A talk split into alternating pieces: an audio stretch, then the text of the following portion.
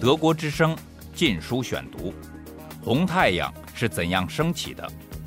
延安整风运动的来龙去脉。作者高华，香港中文大学出版发行。第二十五节：让步与等待。一九三七年十二月政治局会议。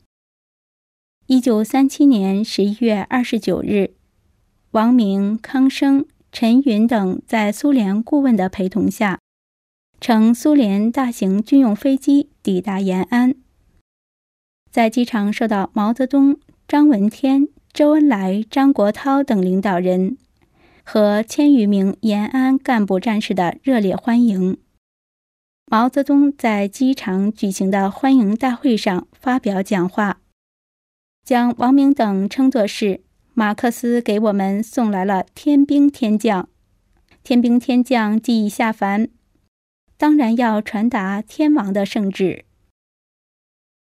十二月九至十四日，中共中央政治局在延安举行会议，由王明传达共产国际指示，并进而检讨抗战以来党的路线。此次会议，王明的主张在党的核心层中占据了上风，史称“十二月政治局会议”。在中共党史编纂学中，对十二月政治局会议长期持否定态度，对会议主要内容也多予以回避。在官方党史著述中，一般将这次会议列入毛泽东反对王明右倾投降路线。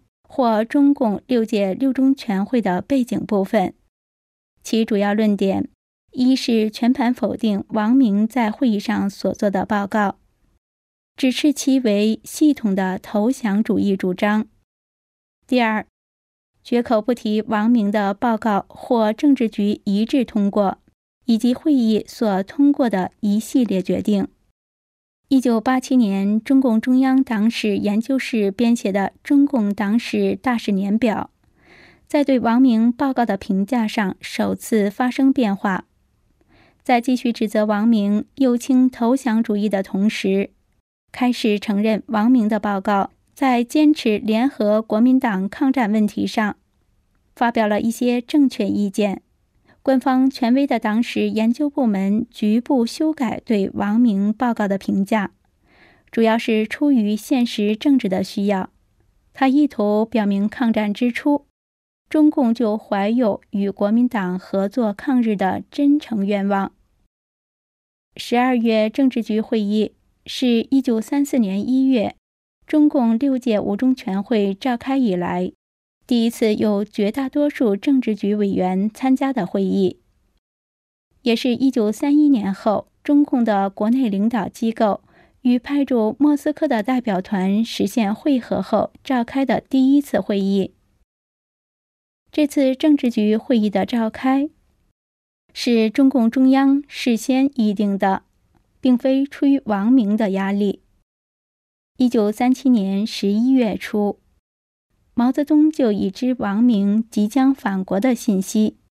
毛估计王明返国后，必定要传达共产国际的指示，召开政治局会议一事不可避免。尽管毛内心十分不悦，但仍向外地的一些政治局委员发出电报，通知他们返回延安参加会议。一九三七年十一月五日。毛发电报给周恩来，催促周来延安开会。十一月十五日，毛在给周恩来等的电报中，再次提及周回延安开会时，远在南昌的项英，如果不是较早接到开会的通知，是来不及赶到延安准时参加会议的。十二月政治局会议是一次严肃的党的核心层的会议。它改变了遵义会议后政治局开会一般多邀请重要军事干部参加，常以政治局扩大会议形式开会的惯例。出席这次政治局会议的政治局委员，候补委员共十二人，他们是毛泽东、王明、张闻天、周恩来、博古、康生、陈云、彭德怀、刘少奇、项英、张国焘、凯丰。林伯渠不是中央委员和政治局委员，但作为中共元老，也出席了这次会议。四名政治局委员、候补委员缺席。朱德、任弼时在山西八路军总部，邓发在新疆迪化及乌鲁木齐主持八路军办事处。王稼祥因病在莫斯科治疗。十二月政治局会议的主持人是在党内副总责的张闻天。王明是十二月政治局会议的主角。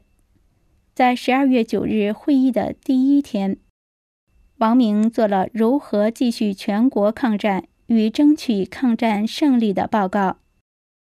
第二天，王明又做了有关中共驻共产国际代表团工作的报告。王明在会议上传达了共产国际的指示，强调中共必须加速转变内战时期的策略。建立广泛的抗日民族统一战线。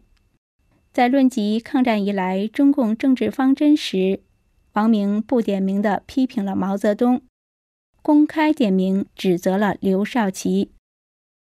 王明在报告中批评洛川会议没有突出抗日高出一切、一切服从抗日的原则。他认为不恰当的强调片面抗战路线。和全面抗战路线，将抗日与民主民生问题并列，都是不对的。王明说：“群众运动要取得合法地位，应去国民党政府备案，在抗日条件下，不怕国民党的限制。”王明举洛川会议制定的抗日救国十大纲领。将抗日的民族团结放置第十条作为证据，指责洛川会议对国共合作的重要性认识不足，过分强调了独立自主。王明还说，洛川会议虽主张发动群众，却没有找到发动群众的具体方法，既没有提出“一切经过统一战线”的口号。王明批评一九三七年九月二十五日中共中央关于共产党参加政府问题的决定草案和对国民党的进步认识不足。王明认为，国民党由不抗日到抗日，由剿共到联共是根本转变。王明强调，中共参加政府的条件是看政府是否抗日。只要国民党抗日，中共就可以参加政府。王明还认为，把复兴社看成是法西斯也是不对的，因为法西斯的主要特征是对外侵略，而复兴社分子仍抗日。德国之声《禁书选读》，王明在报告中表示。他不同意毛泽东在一九三七年十一月十二日所做的上海太原失陷以后抗日战争的形势和任务中提出的某些论断。王明认为，所谓卢沟桥事变前党的主要危险是左倾，之后是右倾的分析，夸大了右倾的危险，是一种机械论。王明认为。在报告大纲第十九条中的提法，即是共产党领导资产阶级，还是资产阶级领导无产阶级？是国民党吸引共产党，还是共产党吸引国民党？也是不对的，因为历史上没有无产阶级领导资产阶级的事情，应提共同领导。王明表示，不应空喊领导权。空喊只会吓走同盟者。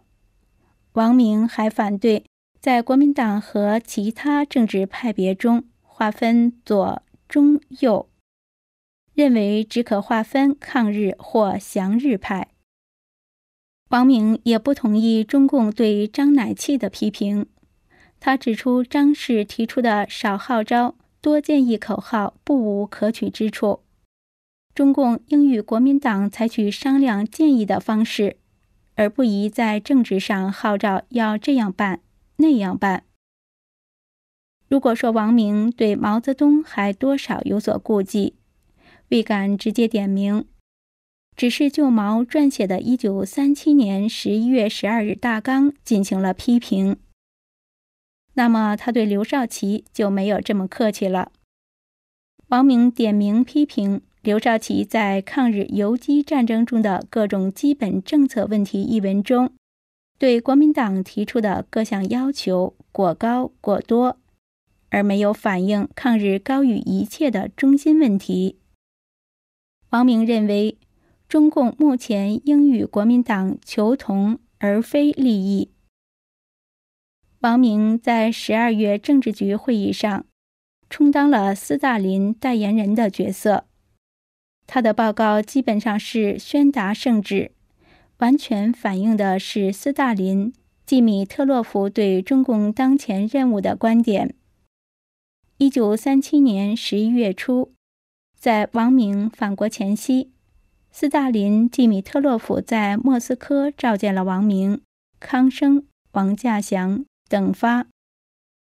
斯大林出于对苏联安全的考虑，指望中国拖住日本，使日本深陷中国战场的泥沼而无力进攻苏联。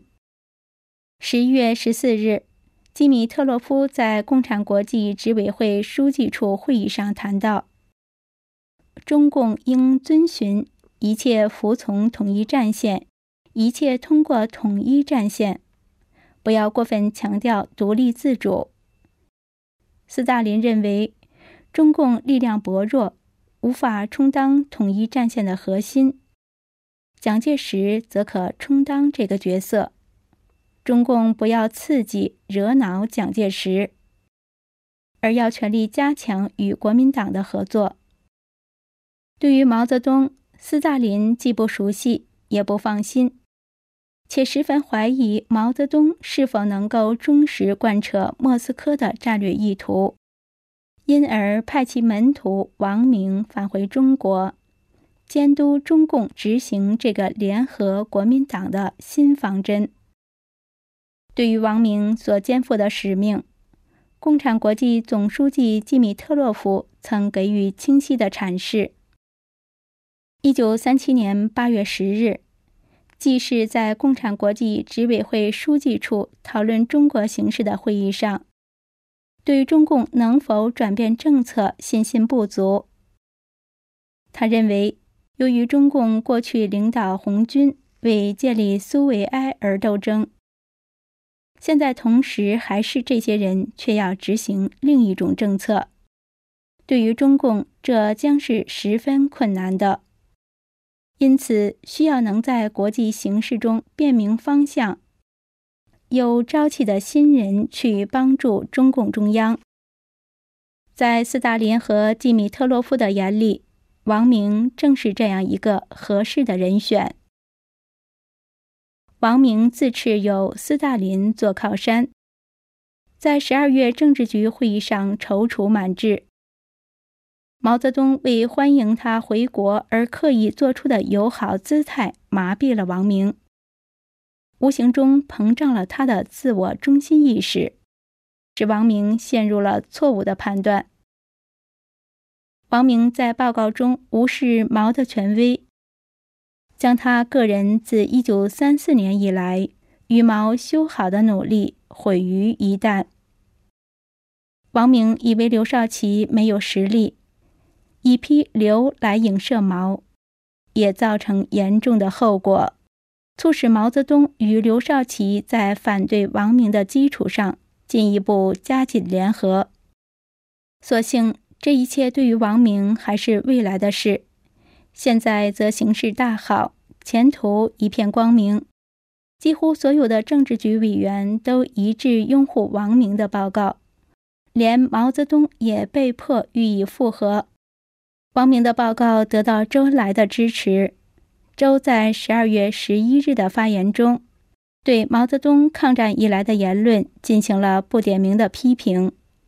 周恩来说：“四个月来未能推动抗日统一战线更大的发展，主要原因是由于以前片面抗战必然失败论，不应把片面抗战、全面抗战对立起来。”硬要讲片面抗战必然失败，以后全面抗战必然胜利，这不符合辩证法。周恩来认为，以山西情况为例，由于没有实行抗日高于一切的原则，而把独立自主提得太高，所以党内、军内和各地都有不利于抗战、不利于统一战线的思想、言论和行动。周提出。把独立自主发展到各方面会妨害统一战线，应公开指出并纠正统一战线中的错误，使友党更加信任和佩服我们。周恩来的发言反映了与会大多数政治局委员的观点，形势明显对毛泽东不利。他强忍心中的不快，为了避免自己陷入孤立。被迫对王明、周恩来做出妥协的姿态。毛在会议的发言中承认存在着王明所批评的抗战发动后对国民党的转变估计不足的情况。毛表示同意王明提出的国共两党共同负责、共同领导的主张，但是毛并没有完全放弃自己的立场。仍坚持认为，在国共两党之间存在着谁吸引谁的问题。德国之声《禁书选读》：红太阳是怎样升起的？延安整风运动的来龙去脉。作者高华，香港中文大学出版发行。